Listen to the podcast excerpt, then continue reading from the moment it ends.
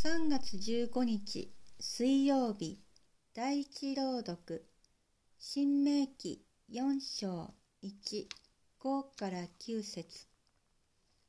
新明記。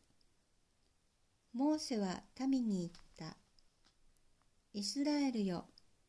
今私が教える掟と法を忠実に行いなさい。そうすればあなたたちは命を得、あなたたちの先祖の神、主が与えられる土地に入って、それを得ることができるであろう。見よ、私が私の神、主から命じられた通り、あなたたちに掟と法を教えたのは、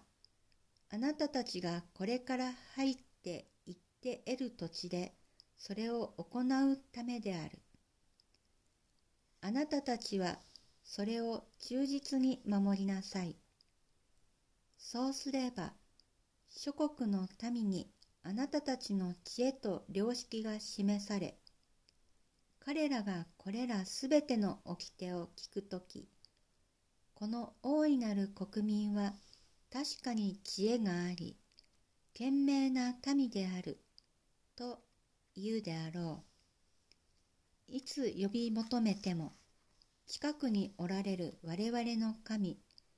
主のような神を持つ大いなる国民がどこにあるだろうか。また、私が今日あなたたちに授けるこのすべての立法のように、正しい掟と法を持つ大いなる国民がどこにいるだろうか。ただひたすら注意して、あなた自身に十分気をつけ、目で見たことを忘れず、生涯心から話すことなく、子や孫たちにも語り伝えなさい。